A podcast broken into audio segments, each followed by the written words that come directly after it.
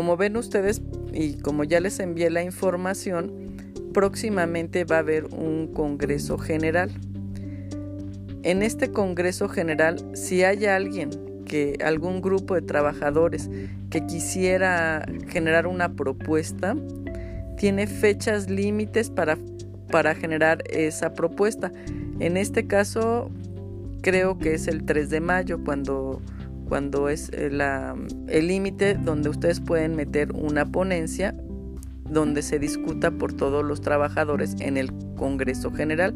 El Congreso General pueden ir todos los trabajadores, no está limitado a delegados y no está limitado a comisiones, sino ahí incluso hay un día que se les da a todos los trabajadores, el primer día de Congreso, pueden ir todos para que en ese día se puedan este, analizar y discutir las propuestas de de los documentos porque ustedes, o sea, cada uno o cada, cada el, que tenga una necesidad, alguna propuesta, algún documento de, propuesta, y entonces pues lo tendrá que leer, lo tendrá que analizar junto con la gente y entonces en su caso se podrá tomar decisiones dentro del Congreso General.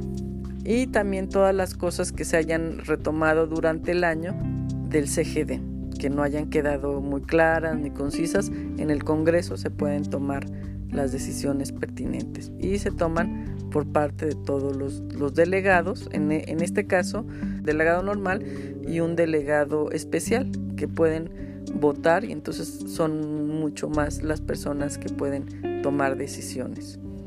Hay dos congresos al año, el Congreso ordinario, que es el de mayo, y el Congreso extraordinario. Bueno, aunque es, es extraordinario, es para simplemente para algunos asuntos que no se resolvieron. Por ejemplo, en el Congreso de Mayo se pueden hacer incluso cambios estatutarios o, o algunas cuestiones que tengan que ver propias con el SITUAM, pero en el extraordinario solamente se discuten problemáticas que no se han resuelto en, mucho tiempo y ahí es donde se discute la pertinencia de emplazar a huelga. Esto se hace en el Congreso de octubre.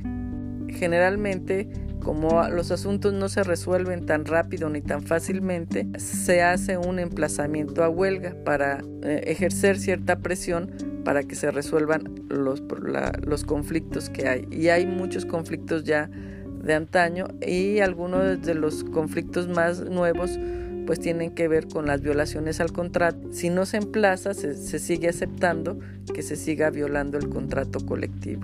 Entonces por eso hay ese emplazamiento. El emplazamiento no significa el sindicato se quiera ir a huelga. El emplazamiento significa que hay motivos suficientes para estallar una huelga.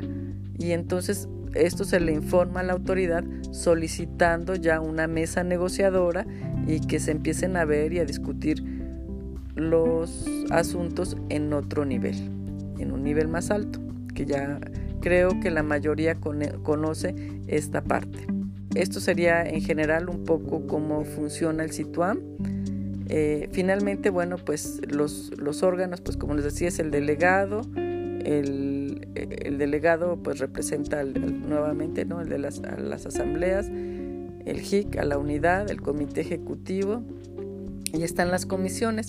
Dentro de las comisiones existen distintas comisiones, ¿no? Eh, las comisiones mixtas como la de higiene y seguridad, las que trabajan en, la promoción y permanencia de los trabajadores, en el RIPA, etcétera, ¿no? Hay, distintos comisionados mixtos y existen comisiones que son únicamente del, del como es eh, la Comisión de Vigilancia, que es la CABEF, y la Comisión de Hacienda. Eh, por ejemplo, por ahí de repente hay dudas de que, ay, pues es que hay que hacer una auditoría y bla, bla, bla. Pues quienes tienen la facultad de auditar son estas comisiones. Es la Comisión Autónoma de Vigilancia y la Comisión Autónoma de Hacienda. Son los que pueden auditar al, al, sindicato. ¿sí? Este, y cualquiera quien tenga duda puede pertenecer a este tipo de comisiones y puede hacer las auditorías y puede dar informes en, tanto en los CGDs como en los congresos cuando haya alguna anomalía. A veces eh, no es muy fácil, la gente no se quiere anotar a estas comisiones y entonces ahí tenemos de repente un vacío. ¿sí? Este, ¿Por qué no se hacen estos eh, análisis fuera del SITUAM, ¿no? o sea, con, con, otras instancias? Bueno, pues no se hacen porque este, este, el SITUAM pues es un órgano interno, No es un órgano, es un órgano, los sindicatos tienen pues quienes los revisan, los fiscalizan, etcétera, son los mismos trabajadores. Si nosotros eh, consideramos que debe de haber alguna ponencia o alguna forma de cómo revisar o transparentar eh, las cuestiones de finanzas o cualquier cosa dentro del SITUAM, tenemos que generar una propuesta, llevarla al Congreso y entonces recorrer todas los, las distintas asambleas para su toma de decisión.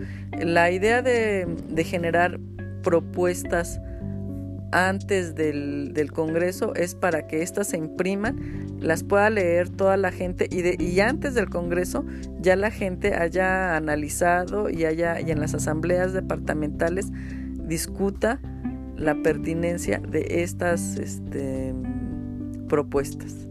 Es mucho trabajo, hay mucho que leer y mucho que decidir. Entonces, este, pues los invito a participar en todos estos procesos y organizar nuestra asamblea departamental para pre al Congreso porque eh, eh, tenemos que sacar nuestros delegados especiales y pues eh, en algunos casos habrá que cambiar de delegados porque ya toca el turno de cambio de delegados, entonces tenemos que revisar quiénes van a ser nuestros delegados especiales, quiénes se van a ir y bueno, si nosotros trabajamos, es mucho trabajo, pero si nosotros trabajamos bien como delegados, todo tendría que fluir de manera adecuada. Es muy complicado porque requiere de mucho tiempo, pero estas son las formas eh, democráticas o lo más cercano a una forma democrática, ¿no? Entonces, es muy importante nuestra participación. Eh, de repente nos quejamos porque sentimos que no hay democracia, pero si no participamos, la decisión la toma quien participa. Gracias.